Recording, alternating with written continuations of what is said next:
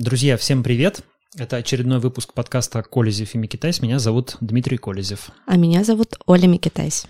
Мы записываем этот подкаст в этот раз живьем, в том смысле, что мы транслируем происходящее в Инстаграм, и поэтому подкаст, наверное, получится чуть более шероховатый. Мы не намерены сильно его редактировать, монтировать, еще и для того, чтобы он вышел поскорее, потому как ситуация меняется не по дням, а по часам, и если мы сильно затянем с, с монтажом подкаста, то он станет просто неактуальным.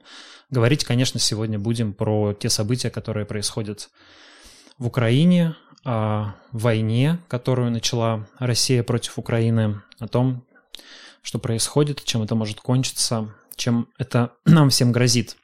И я бы, наверное, хотел начать со слов извинения, публично посыпать голову пеплом, потому что много-много предыдущих выпусков, когда мы говорили об этом, а, я не верил в то, что полномасштабная военная операция России на Украине может начаться. Об этом с прошлого года предупреждали американские СМИ, предупреждала американская разведка, которая эту информацию отправляла в СМИ, и американские политики говорили, что они эту информацию обнародуют, чтобы остановить Россию. Я в это не верил, многие российские эксперты в это не верили и говорили, что и сам план выглядит каким-то абсурдным, и невозможно воевать сегодня с 40-миллионной страной, и невозможно армией даже в 100-150 тысяч человек пытаться оккупировать 40-миллионную э, страну. Ну и приводилось множество всяких аргументов, и мной в том числе, о том, что это совершенно нерационально, что люди в России боятся войны, что элита не хочет воевать, что это грозит огромными потерями, что это грозит дестабилизацией режима и так далее. И до последнего момента, вот буквально до часа, когда начались авиационные удары по Украине, я продолжал где-то в в глубине души надеяться, что все это просто мощнейший блеф на очень высоких ставках. Такой Карибский кризис 2.0, который в последний момент закончится все же тем, что стороны сдадут назад и будут договариваться. Не укладывалось в голове, что сегодня, в 21 веке, две соседние страны, две большие страны, две братские страны, когда-то бывшие частью одного государства, могут вот так начать войну, по довольно странному поводу. Мы сегодня об этом еще, конечно, поговорим. Я хотела прокомментировать это. Я за час как раз до начала э, объявления войны прочитала об этом в твоем инстаграме. Действительно, ты писал там, написал сообщение, что ты до конца не веришь, что это случится вот буквально через час. Это было в 7.16. А в 8.16 ты уже опубликовал в Телеграме сообщение о том, что мы вводим войска. Да, ну до последнего момента казалось, что, ну, в общем, все факты, конечно, указывали на то, что происходит, все идет к самому страшному. Но предполагали и я, и многие другие журналисты, эксперты, что э, идет не реальная подготовка к войне, да, а имитация этой подготовки, чтобы та сторона поверила, что мы всерьез собираемся воевать. Выяснилось, что мы действительно собираемся воевать. Я вот еще раз должен, конечно, просто покаяться и сказать, что мы недооценили опасность ситуации, мы недооценили Владимира Путина, степень его агрессивности, степень его готовности э, к такому чудовищному, на мой взгляд, шагу. Но с другой стороны, ты говоришь, мы недооценили. А, мы говорили об этом в течение полутора, почти месяцев с тобой в этом подкасте, в том числе.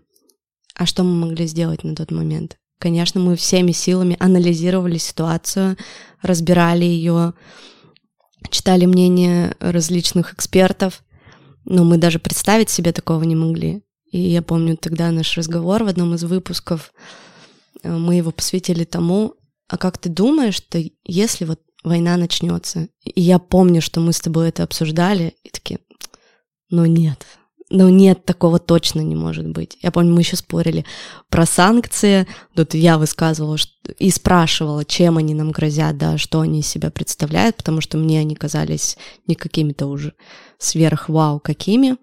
Ты мне наоборот приводил доводы, что это будут серьезные санкции, что они коснутся каждого из нас.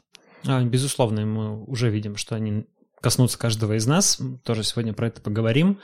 Давай попробуем понять, все-таки снова обратиться к рациональному и попробовать понять, почему мы не смогли а, предсказать это, почему многие люди не смогли это предсказать и до последнего момента не верили в то, что это произойдет. Ну, я думаю, что это просто, знаешь, э, казалось чем-то, ну, абсолютно нереальным в 21 веке. Ну, просто вообще какой-то сюр. Но как мы уже говорили про пандемию, например, нам тоже казалось, что это нереальным. Когда это только начиналось, что это приобретет такие масштабы. Да, мы тоже не верили, что мы будем по QR-кодам ходить куда-то, буквально даже за продуктами. Да или... мы, в общем-то, и не ходим уже, на самом деле, никуда по QR-кодам. Да, эта это тема как раз вообще... продлилась недолго, да. Да, но был все равно такой пиковый момент. А, мы старались оценивать Владимира Путина с рациональной точки зрения и пытаться ну, думать, что он взвешивает плюсы и минусы. То есть мы либо не понимаем, как он думает, и многие, значит, люди не понимают, и огромное количество экспертов не понимает, как он думает, как он принимает решения, потому что они не могли предсказать эту войну. А, либо Владимир Путин действует просто не иррационально. И правы те, кто обвиняет его в безумии и говорит, что он просто, э, дескать, сошел с ума и э, развязал войну, как иногда свойственно диктаторам с неограниченной властью. Но если все-таки попытаться какое-то рациональное объяснение найти. Я не знаю, имеет это смысл или нет, но, наверное, как бы не делать этого невозможно, потому что мы всегда стараемся рационализировать происходящее и себе придумать какое-то объяснение. Оно может быть неправильным, но, тем не менее, мы пытаемся это делать. Так вот, э, ну, получается, сейчас глядя на все это, что Владимир Путин выбрал мир, э, выбрал путь превращения России в такую изолированную, осажденную крепость. Эти слова про осажденную крепость звучат, конечно, с 2014 года, и эта крепость была все более и более осажденной, но теперь она вот совсем окончательно закр... поднимает этот мост подъемный на цепях, наполняет ров водой, ощетинивается копьями и а, никого к себе не пускает. То есть как бы железный занавес сейчас опускается с другой стороны, да, то есть это а, Евросоюз сейчас говорит, что он лишит граждан России виз, всех, возможно, граждан, а не только чиновников. Это а, американский, европейский, там, британский бизнес отказывается от сотрудничества с Россией или прерывает авиационные сообщения с Россией и так далее. Но по факту это изолирует Россию от а, мира, гораздо лучше, гораздо эффективнее, чем, наверное, любые другие решения, которые может принимать сама власть. Тем более, что она может сказать своим гражданам, что смотрите, мы-то железный занавес не опускали, он как бы опустился сам. А зачем это нужно? Ну, вероятно, это нужно, чтобы сохранить власть. Вероятно, проблема транзита власти, которая есть в 2024 году. То есть транзита не в смысле передачи от себя кому-то. Скорее всего, транзит означает передачу власти от себе к себе. То есть просто нужно как-то ну, пройти э, этот момент окончания полномочий и убедить людей в том, что власть должна сохраниться вот у этого человека. И, видимо, выбран такой сверхмобилизационный сценарий, когда мы э, противопоставляем себя всему миру, это значит, что в стране должен быть какой-то полувоенный режим. Ну, условно полувоенный, наверное, это не значит, что все будут ходить строем совсем как в Северной Корее, но гражданские свободы, права а, будут еще серьезнее ограничены. А, наверное, должны будут пройти какие-то чистки в элитах, как минимум, и они должны будут стать еще более сплоченными, консолидированными, лояльными Владимиру Путину и так далее. Ну и э, гражданам нужно будет пытаться объяснить, что вот э, в этой сложной ситуации, когда весь мир оказался против нас по какой-то неведомой причине, нам всем необходимо сплотиться вокруг национального лидера, чтобы э, как-то прорваться, чтобы сама Россия сохранила свое существование. Я бы сказал, что, э, возможно, Владимир Путин намеренно поставил Россию под существование России поставил под угрозу таким образом, чтобы показать, что он единственный человек, который может вообще сейчас страну сохранить. То есть ситуация доведена до максимально высоких ставок, и Путин сам про это говорит вчера на встрече с бизнесменами. Как раз хотела про это спросить, да, да. что он назвал он говорит, вынужденной мерой. Он сказал, что да, ну, то, что происходит, то, что они называют военной операцией,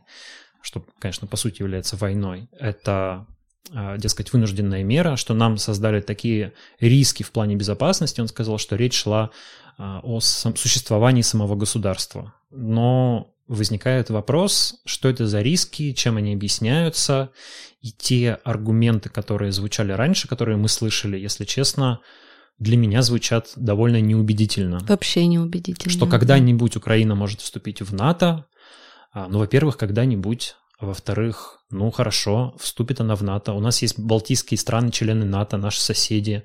Они давным-давно члены НАТО. И что от этого стало? Россия перестала существовать, развалилась. Там разместили ядерное оружие, и это лишило нас суверенитета или что? Да, то есть совершенно непонятная аргументация. К тому же это гипотетическое предположение, что когда-нибудь э, Украина может это сделать. Никто, ну, европейские страны, США, само НАТО, сама НАТО говорят, что это не стоит на повестке сегодняшнего дня, да, это не вопрос там завтра, послезавтра или через год, это то, что объясня... обсуждается теоретически, но зачем необходимо предпринимать вот сейчас такие э, шаги, как бомбардировки Киева, для того, чтобы а, отразить какую-то гипотетическую угрозу. Вообще, когда речь идет о гипотетических угрозах, ну, ими же можно объяснить, в принципе, любые действия, да, то есть можно сказать, что всегда можно найти кого-то, кто нам угрожает, даже не угрожает, используется такое слово, как сдерживает, сдерживание России, да. Кто-то нас сдерживает, это, дескать, угрожает нам, поэтому мы должны нанести удар. Логика чудовищная, на мой взгляд. Это просто оправдание агрессии, и это, конечно, я принять, ну, я принять не могу. Для меня это очень плохое объяснение. И вообще в объяснениях Путина, вот в этом его спиче, который предварял начало военной операции, который, судя по метаданным, был записан заранее, еще 21 февраля, то есть они заранее ну, знали этот сценарий, что они признают ДНР ЛНР, что ДНР ЛНР попросят о военной помощи, что эта военная помощь в кавычках будет оказана, но оказана она не только а, территориям ДНР ЛНР, а, как мы видели, удары произошли, происходили и происходят по всей территории Украины. Так вот, так вот, а, и в этом спиче было очень много всего намешано. Там и то, что власть на Украине захватила нацистская хунта, что, на мой взгляд, тоже, конечно, совершенно не соответствует действительности. Вообще не очень понятно, как а, президента еврея можно обвинять в том, что он является представителем какой-то нацистской хунты. Зеленский еврей? Конечно, еврей, да, да но не скрывает это. Я и, не знала. И эм, в Украине есть проблема с э, неонацистами, с нацистскими там, группировками, и действительно есть печальные, на мой взгляд, факты э, сотрудничества, взаимодействия этих группировок с правящим режимом, особенно при предыдущем президенте, при Лукашенко, о, извините, при Порошенко а, во время событий 2014-2015 года. Но это не означает, что правительство Украины является нацистским, как нам говорят. Нацизм — это довольно четкое определение. Мы не видим фактов преследования а, какой-то этнической группы да, нам говорят о геноциде русского народа в Донбассе, но этот геноцид не признан никакими международными организациями, его факты не подтверждены международными расследованиями. Геноцид — это конкретный термин из, из документов ООН, который должен быть подтвержден. Фактов этого подтверждения нет. Еще одним аргументом как раз вот э, высказывается, что мы спасаем, мол, русское население Донбасса от э, геноцида. Мне не очень понятно, как это укладывается одновременно со словами Владимира Путина о том, что украинцы и русские — это один народ, так как может один народ преследовать сам себя. А, и что бы ни происходило, в Донбассе все-таки я готов как бы согласиться с тем, что население Донбасса в 2014-2015 году сильно пострадало от э, гражданской войны, которая разразилась в Украине. И, ну, наверное, мы сейчас не будем пересказывать весь этот сюжет, потому что можно очень долго уйти в события русской весны, в те глубокие противоречия, которые есть между Востоком и Западом Украины, как бы исторически обусловленные и так далее. А, да, примем тот факт, что тогда гражданское население пострадало. Но, во-первых, а, конфликт, который продолжал тлеть на востоке Украины, который, а, которым сейчас прикрывается эта агрессия в отношении Украины, он был а, он продолжал тлеть во многом благодаря поддержке со стороны России, потому что она поддерживала а, сепаратистов, которые контролировали части территории Украины. Украина, с ее точки зрения, пытается, и с точки зрения международного права, пытается восстановить, пыталась восстановить территориальную целостность. Примерно тем, делает примерно то же, а, что делала Россия в 90-е годы в Чечне, когда Чечня требовала независимости. А, но тогда российское правительство было как бы право, потому что пыталось восстановить территориальную целостность, а украинское правительство сегодня не право, потому что оно, значит, занимается геноцидом. А, более того, в последние годы, как мы видели, жизнь в ДНР и ЛНР, она ну, была нормальные в рамках существования этих ненормальных, по сути, а, государственных, там, квазигосударственных образований. А, мы не... То есть не, те факты а, обострения, там, усиленных обстрелов и гибели мирного населения в последние недели перед началом войны, они все выглядят, на мой взгляд, искусственными, постановочными. Они не подтверждаются мониторинговая миссия ОБСЕ, которая там работала. Да, я специально отслеживал некоторые из этих историй. Да, например, история в поселке Пионерское а, в Луганской Народной Республике, в Луганской области, где сообщалось о гибели двух мирных жителей при обстреле со стороны Украины а, домов. Об этом прошла очень скупая информация со ссылкой на народную милицию ЛНР на лентах информационных агентств. Показали видеокадры разрушенного дома. А, непонятно, когда он был разрушен, да, то есть в котором значит, находятся два человека или три человека в накидках наблюдателей а, СЦКК, это специальный центр по контролю, извините, забыл э, точную аббревиатуру. А, короче говоря, это как бы мониторинговая миссия, которая, ну, по сути, аффилирована с э, ЛНР и ДНР, является такой как бы имитацией миссии ОБСЕ. То есть и представители этой мониторинговой группы на видео достают что-то на лопате, на лопате из а, обломков и говорят, вот это останки человека. Вот посмотрите, значит, извиняюсь за натурализм, желудок, вот посмотрите кишечник, вот позвоночник. При этом это все замазано таким, как бы, ну, заблерено на видео, что там не видно, но как бы выглядит как ужасно, да, то есть э, ужас.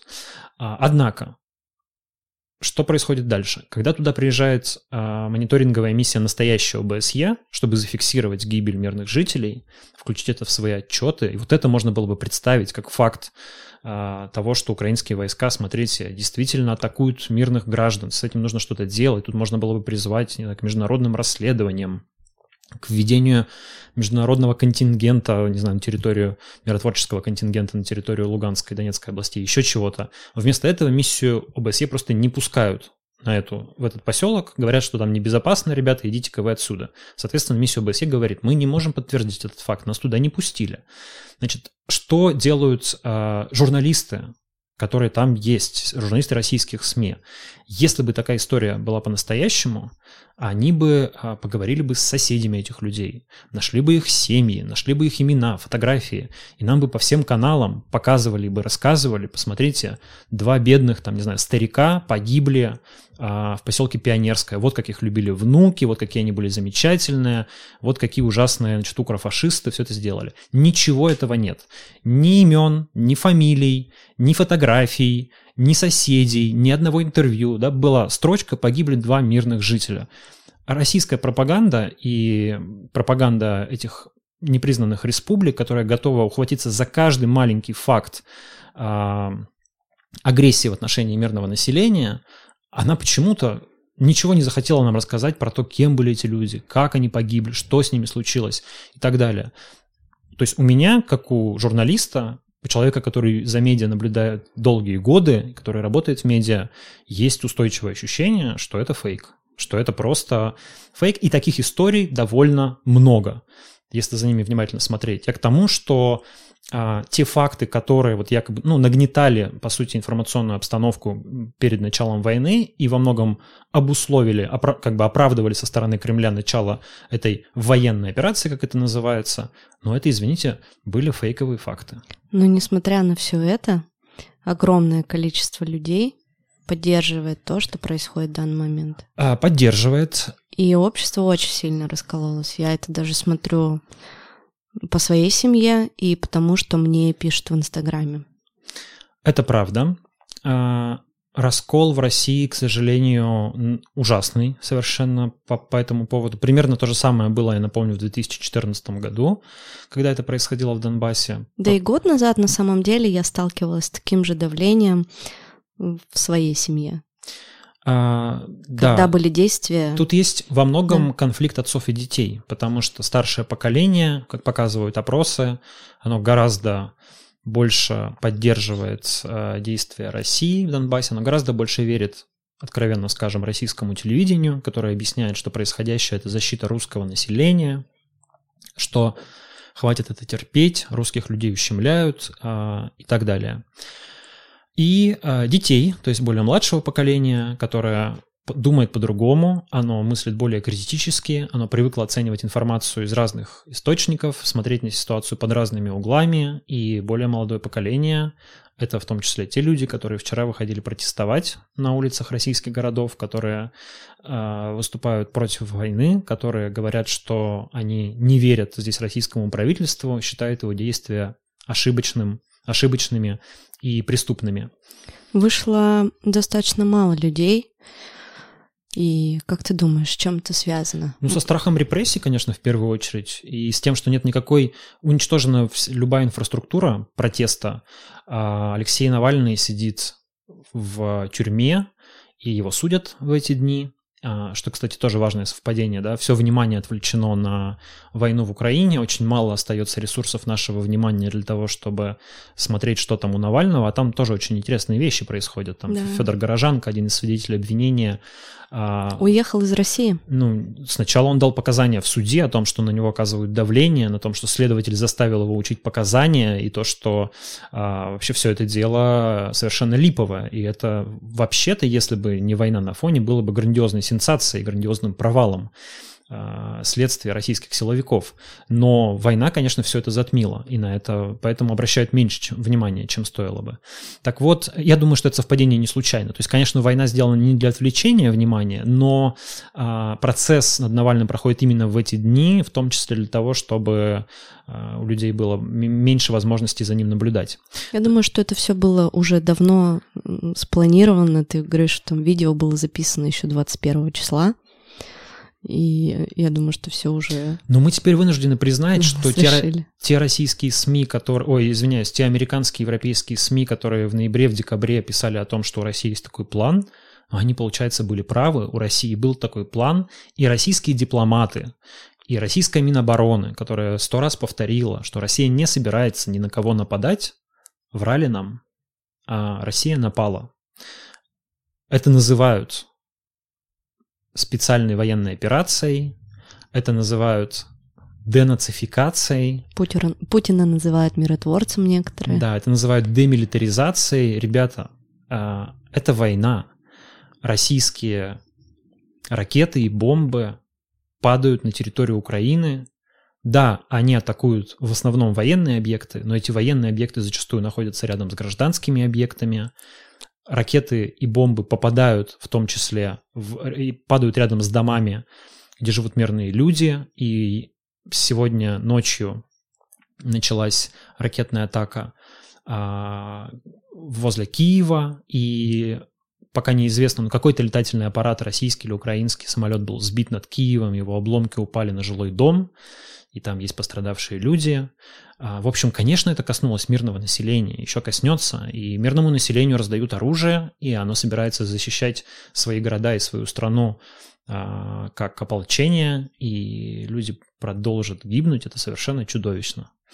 Так вот, ну как это можно назвать миротворчеством? Как можно попытаться принести мир, бросая бомбы на другую страну, на другие города? Понимаете, это не... Э... Причем по телевизору говорят, что бомбят только разные военные промышленные сооружения. Ну, я, Но... я тебе и говорю, да, что... Ну, Нет, они, они, это правда, они в них целятся. А, я понимаю, что сейчас не 1940 четвертый год, когда ковровые бомбардировки там, Дрездена использовались, использовались для того, чтобы а, германский режим скорее рухнул нацистский режим скорее рухнул. Да? Ну, наверное, до такого мы еще пока не дожили, хотя уже не понимаешь, до чего мы доживем. Да, это прицельная а, работа э, систем а, там, ракет и авиации по артиллерии, по военным объектам. Но еще раз говорю, что эти военные объекты зачастую находятся рядом с гражданской инфраструктурой, с обычными жилыми домами. Мы вчера могли наблюдать видео, которые появляются в социальных сетях, э, которые выкладывают простые украинцы, как э, ракеты летят в жилые дома, в частные дома, например. Как раз тут написала Лора. Настоящая война. Да, она сейчас в Киеве, я с ней на связи. Сегодня они провели ночь бомбоубежище, в подвале, прошу прощения, до этого в метро. Да, правильно же Лора я сказала. И вот только утром домой вернулись к себе. И ситуация там, конечно, очень-очень тяжелая. И мне постоянно очень много людей пишет из Киева. Пожалуйста, выходите на улицу, не соглашайтесь со своим правительством. И многие понимают, что Россия это не равно Путин, потому что некоторые мои тоже знакомые, которые живут в Европе, столкнулись э, с таким достаточно довольно сильным хейтом. А это неизбежно будет происходить.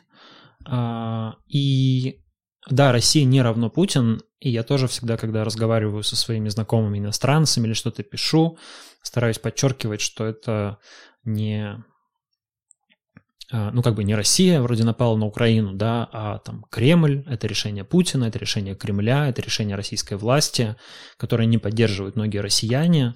Но в конечном счете, ребята, это мало кого волнует, потому что это наша власть, она легитимна, как мы сами, видимо, считаем, если мы эту власть э, сохраняем, если мы, в общем, ей подчиняемся, живем с этой властью, да, никто ведь до этого особо не, ну, массово не, не говорил, что они с чем-то не согласны.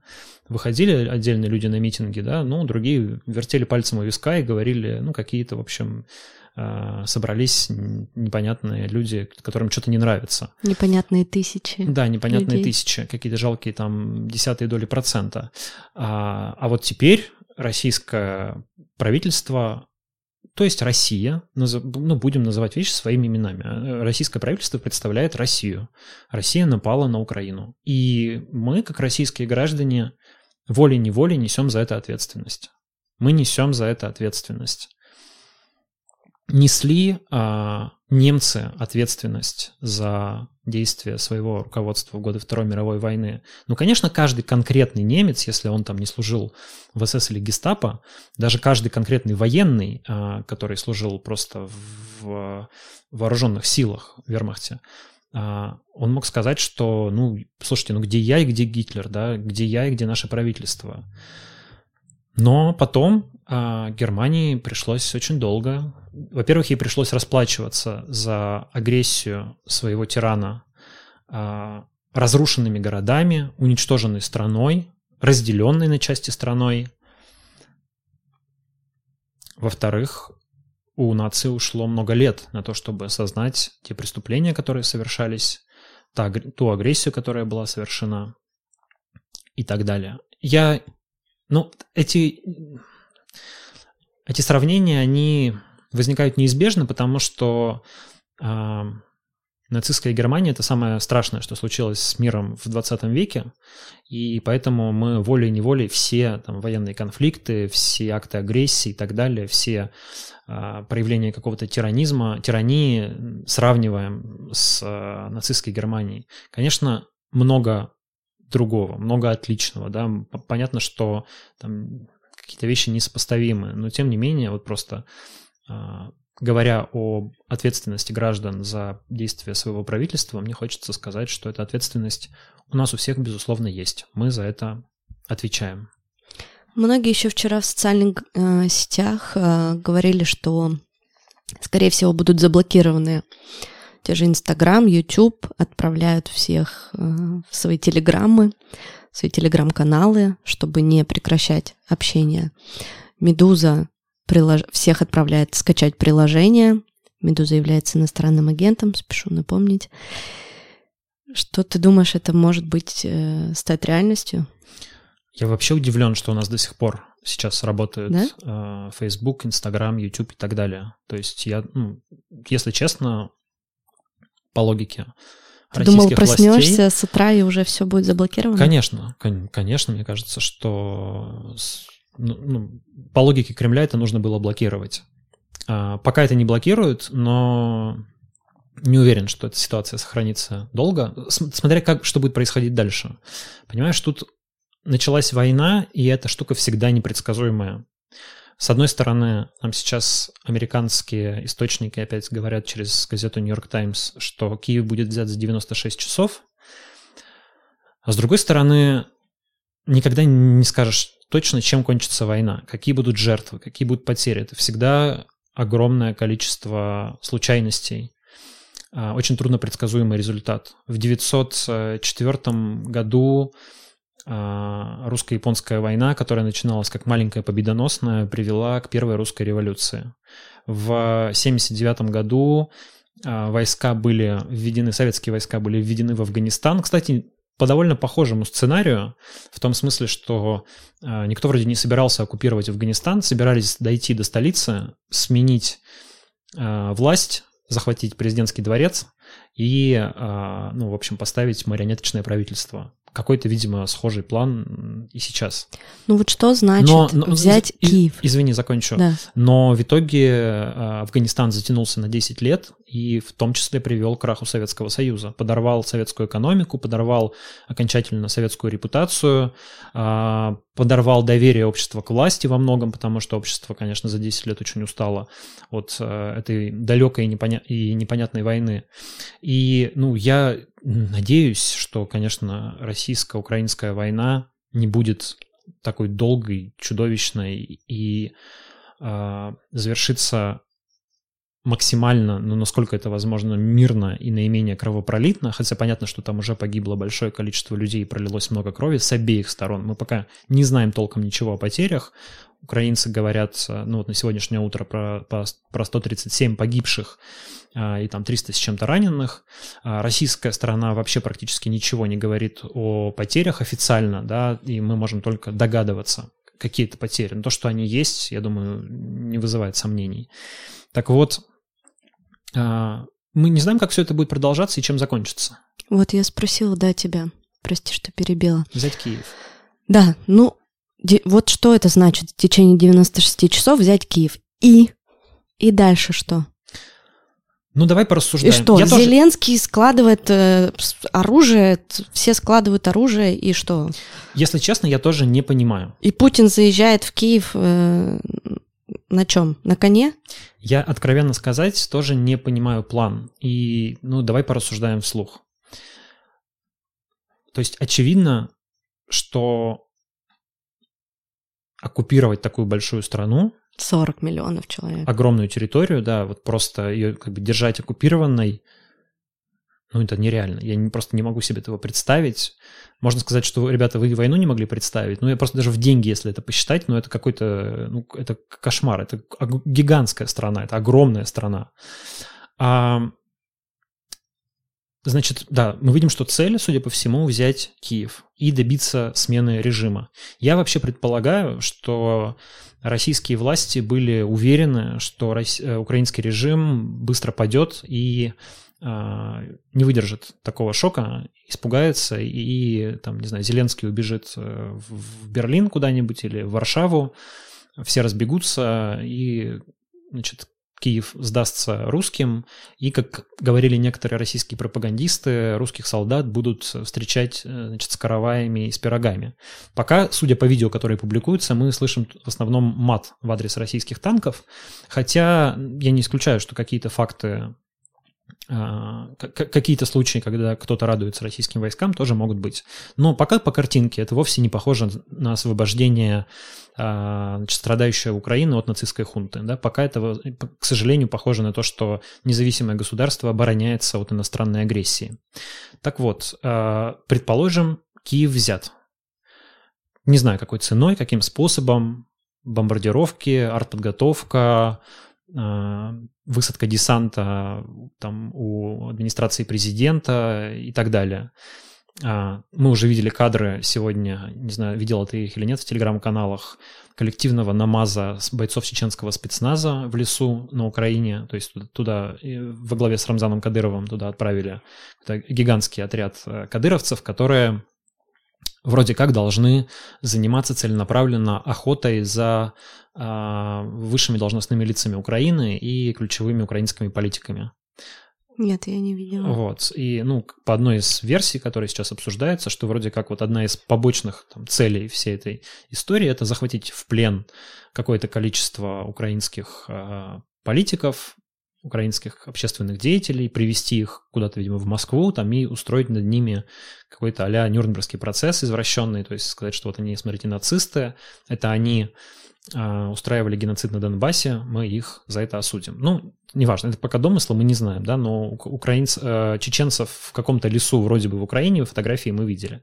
Так вот, они, э, российские военные, да, предположим, берут Киев. Что происходит дальше? Хорошо, режим Зеленского пал. Зеленский, не знаю, арестован. В плену. В плену, убит или бежал. Что-то произошло, да, все, его больше нет. Что дальше? Что происходит дальше? А, там появляется какое-то российское марионеточное правительство, назначается какой-нибудь исполняющий обязанности президента там сроком на один год или на два года до следующих выборов, или какой-нибудь российский ну, не хочется использовать Родственник. слово гауляйтер, конечно, не хочется использовать слово, ну, какой-то российский, не знаю, генерал-губернатор, который будет а, командовать Украиной. Но после совершенной агрессии какое будет отношение к этой власти? Ведь никто, как мы видим, не воспринимает россиян как освободителей.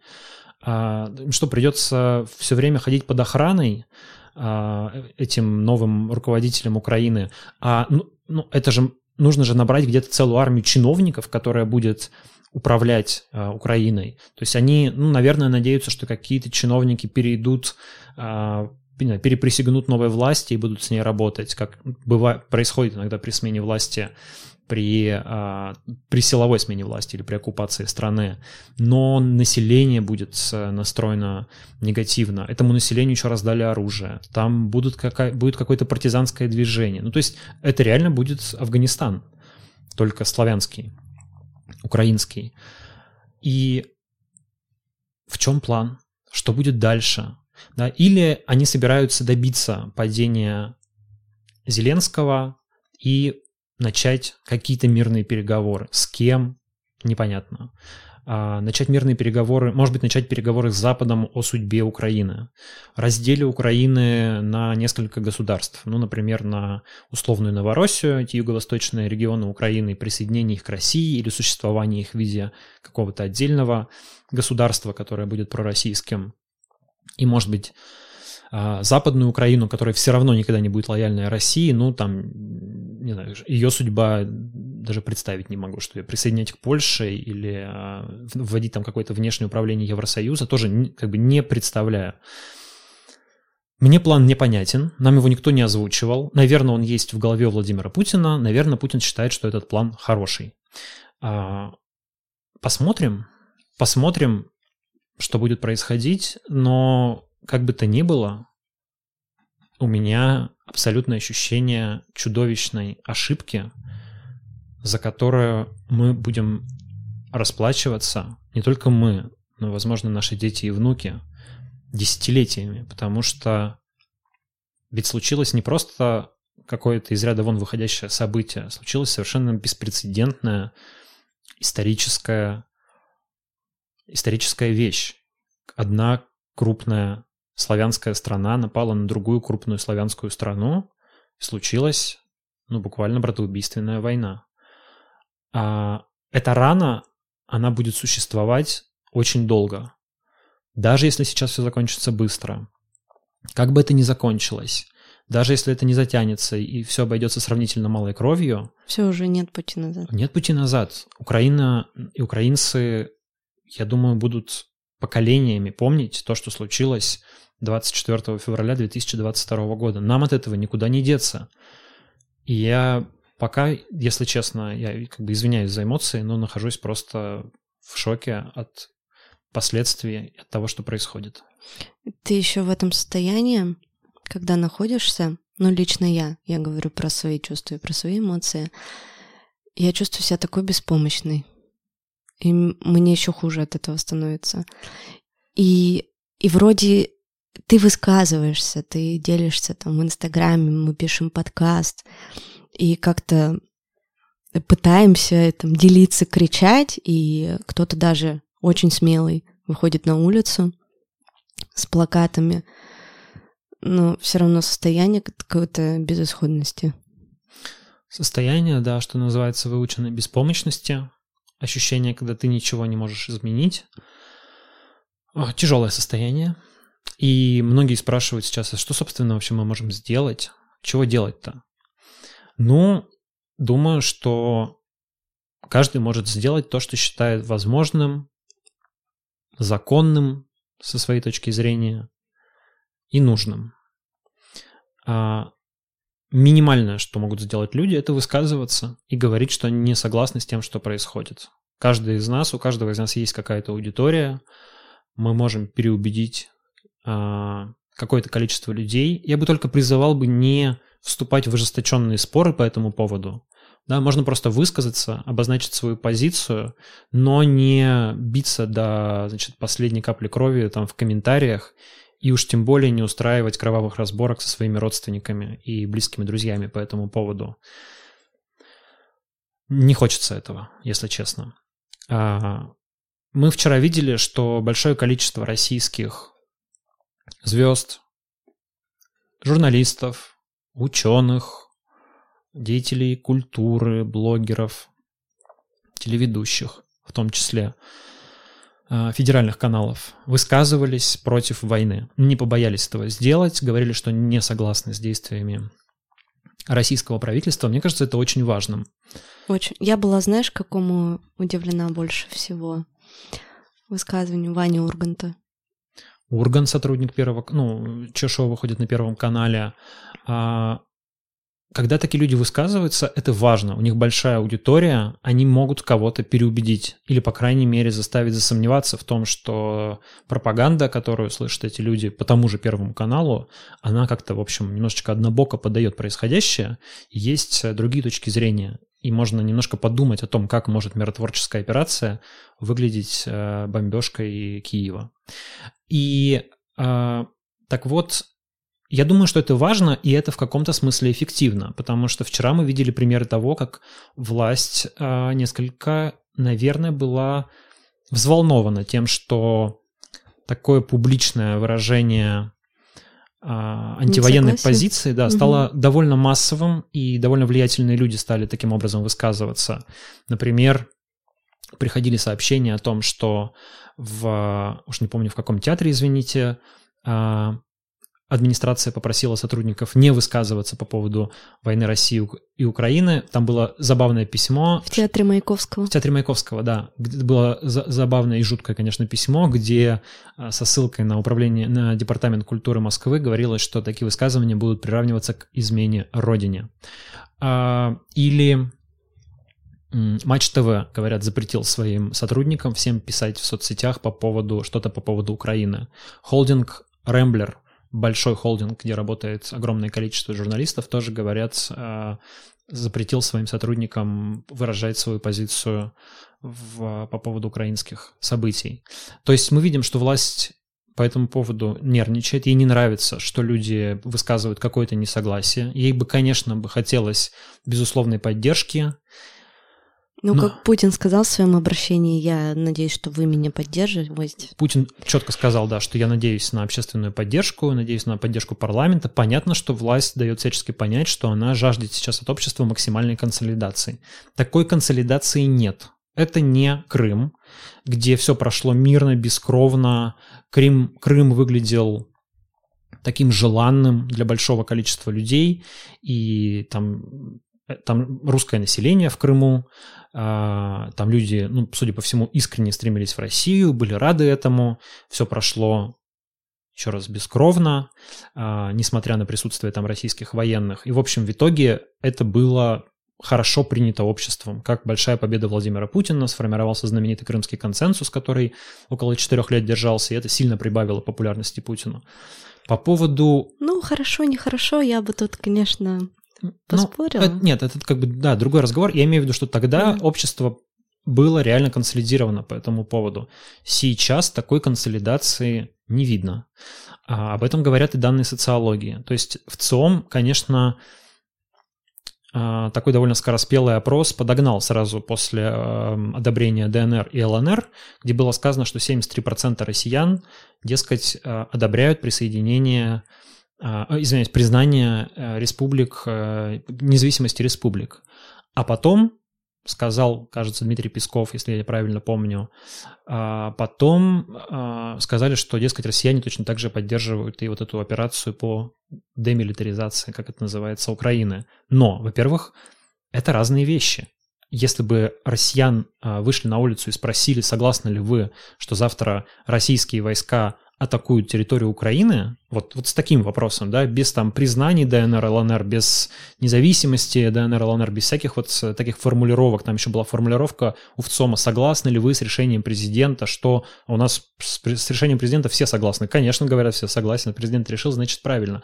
Так вот, если людей выйти и спросить, правильно ли Россия воюет с Украиной, найдутся люди, которые скажут правильно. Они есть, их фиксируют журналисты в своих э, репортажах, их, ну, мы как бы слышим их в реальности, там, среди наших знакомых и так далее, но их не 86%. Я думаю, что их даже не 50%, я думаю, что их меньше. Огромное количество людей сомневается. Опрос, который проводил Левада-центр до начала еще всей этой истории, э, это был опрос о том, боятся ли люди войны в, в том или ином виде, и 50, ну, именно войны э, на Донбассе с Украиной. И 51% сказали, что да, они боятся. Тем более, что даже если бы, а, даже если какое-то количество людей поддерживают, например, операцию по, ну, то, что называется наведением мира в Донбассе, то есть подде- военной поддержки а, ДНР и ЛНР, как это соотносится с взятием Киева, с ракетными ударами по Ивано-Франковску, который находится в тысячи километрах от Донбасса, в тысячи километрах на западе, довольно трудно объяснить. Я думаю, что сейчас время работает против Кремля, в том смысле, что пока общество в шоке, оно, а, ну, буквально его воля парализована, и эту войну нужно постараться закончить очень быстро. Если она затянется больше, чем на неделю, то могут начаться проблемы с общественным мнением. Если оттуда пойдут гробы, они пойдут в любом случае, но вопрос в их количестве. Если будут большое количество погибших, то общество будет относиться к происходящему все хуже и хуже. Поэтому, конечно, сейчас задача Кремля, по всей видимости, закончить то, что там началось, как можно быстрее. Решила почитать комментарии, которые нам написали. И, может быть, если у вас есть вопросы, вы прямо сейчас их напишите нам, и мы постараемся ответить с Димой. Я поверю в 73%. Удивлен, что даже вокруг меня есть такие люди. просят сохранить эфир. Но у нас будет подкаст, как минимум. Да, есть подкаст, вы можете его послушать. У Димы есть ссылка и на YouTube-канал, и на все подкаст-платформы. Ну, эфир, я думаю, тоже можно будет сохранить. Спасибо вам. Знаешь, у меня вот есть заметки, я иногда к ним обращаюсь и вспоминаю, о чем еще угу. хотел сказать. А, опасность этой ситуации не только для России, для Украины. Опасность возникает для всего мира по двум причинам. Первое – это ядерное оружие, которое в руках Владимира Путина, и, откровенно говоря, я уже считаю не нулевой а, возможность его применения. Например, если вдруг ситуация в Украине в этой войне будет складываться плохо для российской армии, а, если закончить быстро эту войну не получится, то как бы рука не потянулась к ядерному чемоданчику.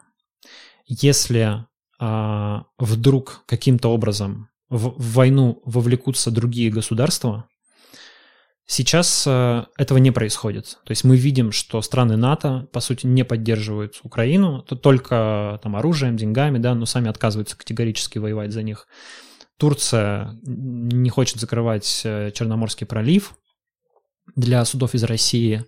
А, в общем, другие страны ну, не, втя не втягиваются в эту ситуацию. США не отправляют свои войска и так далее. Но если вдруг так произойдет по каким-то причинам, мы не знаем, разные события могут происходить, что а, другие страны вступят в эту войну, и она начнет обретать характер мировой войны, тогда я бы тоже не исключал то, что рука потянется к ядерному чемоданчику.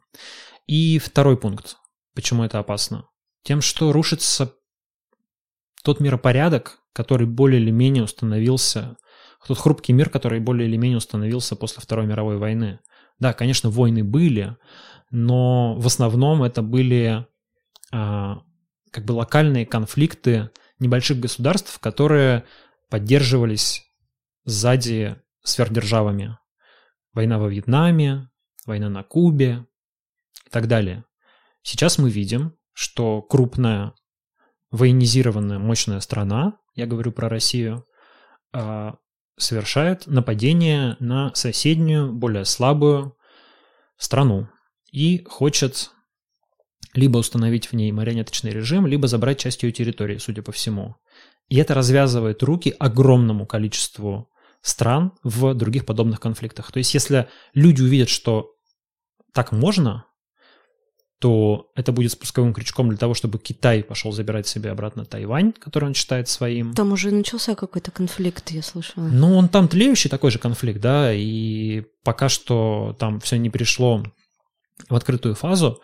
Но, в общем-то, таких вот территориальных претензий, там, не знаю, Индия и Пакистан, а, Израиль и арабские страны, их огромное количество. И мы просто, про это вчера писал Юваль Харари в Твиттере, мы просто можем столкнуться с тем, что, поглядев на это, а, начнут другие, возгорать, да, другие авторитарные везде. лидеры начнут делать то же самое и запустится страшная цепная реакция таких конфликтов, которая действительно может вовлечь мир в мировую войну. Ты знаешь, какой вопрос подъехал? У поклонников конспирологических теорий есть мнение, что это большой бизнес по продаже оружия и договоренность США и Путина для взаимного обогащения. Есть хоть в этом капля логики? Нет. Ну, у сторонников конспирологических теорий много разных странных идей по поводу происходящего. Как вы думаете, наступит ли СССР? Вот, кстати... Э, в каком-то смысле, да, Путин в своем, да, обращении говорил про то, что мы возвращаем себе якобы утраченные территории. Ну, он э, не совсем так сказал, но он говорил, что, мол, э, Украине советское правительство в свое время сделало подарки угу. за счет российской территории. Вот теперь мы их возвращаем ну, не возвращаем, но как бы намекнул, что мы имеем какие-то права на них. Но это... Бред. Это ящик Пандоры, то есть тогда следующим будет Казахстан, потому что уже звучат Uh, уже звучали в прошлом году слова насчет того, что территории Северного Казахстана были подарены Казахстану тоже советским правительством. Это значит, что любое государство может взять, посмотреть в свое прошлое и сказать, слушайте, вот эта территория когда-то была нашей, у нас мы сегодня сильнее, чем были раньше, хотим ее забрать обратно. Ну, в нашей истории политическая карта регулярно менялась, постоянно. А любая, любое государство, любая страна может заявить, что какая-то соседняя территория когда-то принадлежала ей, или она имела на нее какие-то права, или там живет большое количество ее населения и так далее. Ну, собственно, этим занималась Германия в 1939 году. А, и начать войну. Что нам грозит в ближайшие пять лет? Слушайте, ребят, мы не знаем, что завтра будет, в какой стране мы проснемся. И... Не было желания уехать из страны, спрашивает э, нас зрительница. Ну, я вчера впервые, если честно, об этом думал прямо всерьез.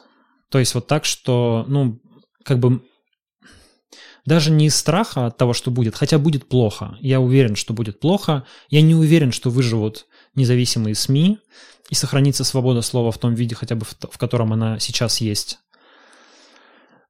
Я в этом не уверен. И, а если ее не сохранится, значит, например, ну, у меня не будет работы. Я не смогу зарабатывать себе на жизнь, потому что я журналист, я этим занимаюсь. И я думаю, что, безусловно, усилятся репрессии. И после э, этой войны может начаться какая-то охота на ведьм. Но я думал, наверное, все-таки даже по другой причине. Мне вчера было впервые по-настоящему чудовищно. Я был настолько не согласен с действиями своего правительства, что мне вот прям было плохо от того, что я как бы живу здесь, плачу налоги, а, даже если я не голосовал за Путина и я не поддерживаю действия, все равно как бы я, ну пока ты здесь, ты с этим согласен. Как-то, да, в той или иной степени. И я вчера впервые думал о том, что, блин, возможно, надо уезжать. Я вчера впервые почувствовала, что мне, мне стыдно. Вот просто все поглощающий какой-то стыд за, за то, что мы до такого довели. И чувствуешь свою вину в этом, хотя, но ты не должен чувствовать свою вину. Но в чем ты виноват конкретно? Я и ты, и люди остальные. В том, что мы мало высказывались, мы высказывались. Э, в том, что мы не голосовали за такое правительство, за такие решения, мы не голосовали. Ну и тут сложно. Да. И есть информация о том, где конкретно будут размещаться беженцы ЛНР и ДНР Свердловской области. Насколько я знаю, помню, их разместили в том числе, ну, собираются размещать в том числе в санатории Обуховский, еще в каком-то санатории. Извините, сейчас на память не помню. Что должно произойти, чтобы военные действия закончились на выходных? Ну, наверное... Массовые митинги, возможно? Я, нет, нет я, я, не, не думаю, я не думаю, что, если честно, это может закончить какими бы массовыми они ни были, ну, я, я сильно сомневаюсь, что миллионы людей выйдут на улицу, пока понимаем, что этого не произойдет. Наверное, если бы случились какие-то прям очень сильные народные волнения, то это могло бы быть холодным душем для режима. Но я думаю, что все равно, если эта операция начата, то они доведут, постараются довести ее до конца. И если, ну, сейчас чудовищно прозвучит, да, но если мы хотим, чтобы я как бы заранее извиняюсь даже, наверное, за эти слова, если мы как бы хотим, чтобы война закончилась быстрее, наверное, самый быстрый способ ее закончить, это как бы чтобы российские войска быстро взяли Киев.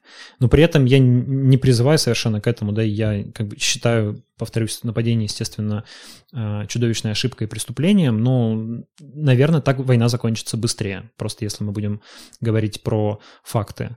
А я не уверен, что это произойдет. Я имею в виду, что Киев будет взять так, взят так быстро, Хотя, наверное, у американской разведки здесь лучше понимание, чем у меня, человека не военного, в этом смысле не эксперта, не профессионала и так далее. Хотя, повторюсь, военные эксперты вообще все были посрамлены, конечно, в последние дни, потому что, ну, никто не, практически никто всерьез не предсказывал а, того, что произошло. В худшем случае ожидали ввода российских войск на территорию ДНР и ЛНР. Ну и может быть, ну в самом плохом случае, сдвиг, попытки сдвинуть э, линию соприкосновения вот, до границ Донецкой и Луганской областей. То есть как бы восстановить ну не восстановить, установить ДНР и ЛНР в, грани- в административных границах Донецкой и Луганских областей. Это казалось самым плохим сценарием вообще из возможных. И это было худшее, что могли предположить эксперты. Реальность превзошла наши ожидания. Обуховский не размещает, это мы про Свердловскую область говорим. А, как мы конкретно можем помочь? Ну вот у меня, например, вчера в родительский чат пришло сообщение о том, что до 3 марта с 8 до 10 утра 13-я гимназия в Екатеринбурге на Карла Маркса принимает вещи и различные товары первой необходимости, в том числе детское питание, подгузники, э, с 8 утра до 10 утра. Для беженцев с Донбасса. Для беженцев, для беженцев из ДНР и ЛНР, поэтому если вдруг у вас нет возможности приехать в это время туда, то вы можете написать мне в личные сообщения.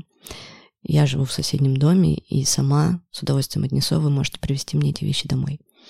Список я выкладывал вчера в Инстаграме в историях. Ну, это как бы любой э, человеколюбивый поступок, любая поддержка человека, это хорошо, и это правильно, и это нужно делать, но это никак не влияет на войну. То есть никак, никак абсолютно. абсолютно никак. И если люди спрашивают, что я могу сделать, чтобы э, остановить войну, наверное, вы не можете сделать, к сожалению, сейчас ничего. Вы можете, ну, только высказываться, вы можете только говорить, что я не согласен. По крайней мере, может быть, если достаточно большое количество людей будет высказываться таким образом, то хотя бы после этой войны, может быть, мы избежим превращения России в большую Северную Корею. Может быть, если будет какое-то а, массовое несогласие общества проявлено с тем, что происходит, если Кремль увидит, что массовой поддержки нет. Ну, мне кажется, что это просто сегодня самозащита. То есть мы должны говорить о том, что мы не согласны, просто для того, чтобы завтра там, диктатура не стала такой уже прям самоделишной, когда а, запрещено все, не только оппозиция, а диссидентство и, и инакомыслие, когда за, там, не знаю, за разговор, за любой, даже уже не публичный, можно будет угодить в места не столь отдаленные. Ну что, заканчиваем? Да, друзья, у нас подошло к концу время нашего подкаста. Напоминаю, что в этот раз мы делали его в прямом эфире наших инстаграмов и монтажа мало, поэтому Извиняемся за то, что он получился чуть-чуть шероховатым.